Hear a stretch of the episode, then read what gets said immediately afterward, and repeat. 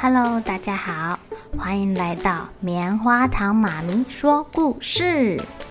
我是棉花糖，很高兴在这里跟大家分享一些好听好玩的故事。偷偷预告一下，每个礼拜五啊，棉花糖妈咪会跟大家讲一系列的原创故事。身体大公司要告诉大家，我们厉害的身体是怎么运作的哟，千万不要错过了。也欢迎小朋友在听完故事后，把你想到的画面给画下来。棉花糖妈咪会把它放在粉丝专页上面，让更多小朋友可以分享你的创意哦。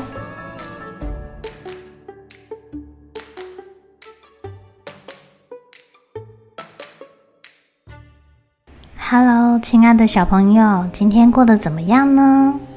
你们有没有听过二十四孝啊？里面有二十四个孝顺爸爸妈妈的故事哦。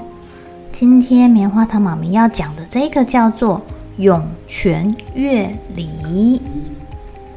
在东汉的时期呀，有一个人的名字叫做姜师，不是那个僵尸，好吗？他的父亲呐，很早就过世了，母亲含辛茹苦的把他抚养长大。僵尸啊，他是村子里面很有名的孝子哦，而且啊，他的妻子庞氏也非常的孝顺婆婆，是大家都称赞的好媳妇哎。有一次啊，僵尸的妈妈去隔壁朋友家玩，她回来的时候就跟他们夫妻说：“哦。”隔壁村子的溪水比我们家附近的井水味道更甜，更好喝哎！僵尸听到了，就不辞辛苦，每天跑到隔壁村去挑水回来给妈妈喝。如果啊他没有空不在家，就会由他的妻子庞氏代替他去挑水。僵尸的母亲还很喜欢吃新鲜的鱼。尤其是新鲜鱼做的鱼羹哦，哦，这个可很麻烦呢，还要去掉所有的鱼刺、鱼骨，慢慢的熬，慢慢的熬。可是僵尸的妻子啊，她从来就不嫌麻烦，每天很细心的帮她的婆婆熬煮鱼羹、挑鱼刺。夫妻俩又怕母亲一个人吃鱼羹太无聊了，所以就常常邀请邻居过来一起陪伴妈妈吃饭聊天。有一天呢，刮着大风，下着大雨，庞氏比平常的时间稍微晚一点点才到家。当他挑着沉重的水桶，摇摇晃晃的走进家门，僵尸的妈妈看到他就很生气的说。哼，我儿子一不在家，你就连水都不给我喝。这个婆婆真是太无理取闹了。不管媳妇儿怎么解释、怎么道歉，他还是坚持要把她赶回娘家。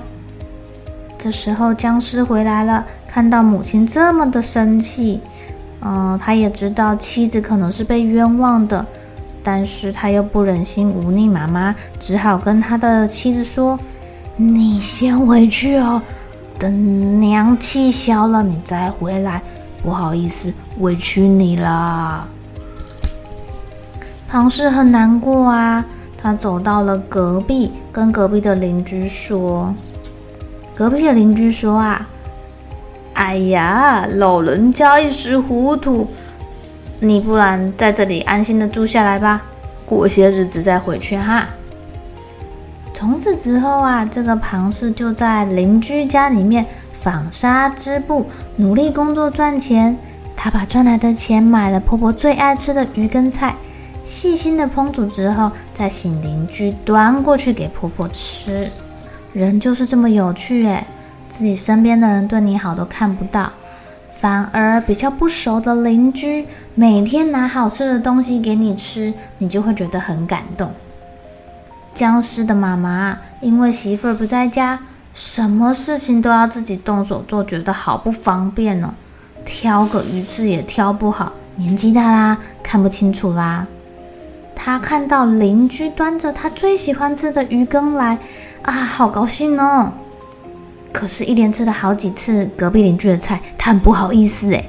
他就问他说：“呃，你为什么每天都要煮这么多好吃的菜给我吃？你不说清楚，以后我就不敢吃了。我看到你都不好意思了。隔壁的邻居这才把真相给说出来。僵尸的妈妈听到了，好感动哦。她叫儿子赶快去把媳妇儿接回来，还跟他说：“对不起，我误会你了。”第二天的清早，僵尸家的后院忽然冒出了一股甘甜的泉水。泉水里面每天还会跳出两条新鲜的鱼哦。村子里面的人都说，一定是僵尸夫妻他们的孝心感动了天，才会有这样的好事情发生。他们再也不用一大清早出去隔壁村挑水去买鱼啦。亲爱的小朋友，你们的爸爸妈妈平常对你们好不好呀？仔细的想想看。爸爸妈妈什么地方对你好？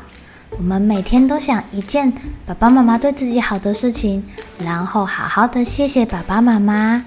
比如说，你可以跟爸爸妈妈说：“谢谢你们开车带我去上学，让我不会受到风吹雨淋。”或者是“谢谢你每天在上班前载我去学校，让我不会迟到。”或者是谢谢爸爸妈妈每天准备好吃的食物给我吃。其实感谢就是一种孝顺的方式哦。好了，小朋友该睡觉了，一起来期待明天会发生的好事情吧。喜欢听故事的小朋友，别忘记订阅棉花糖妈咪说故事的频道。如果有什么想要跟棉花糖说的悄悄话，也欢迎留言或是写信给我哦。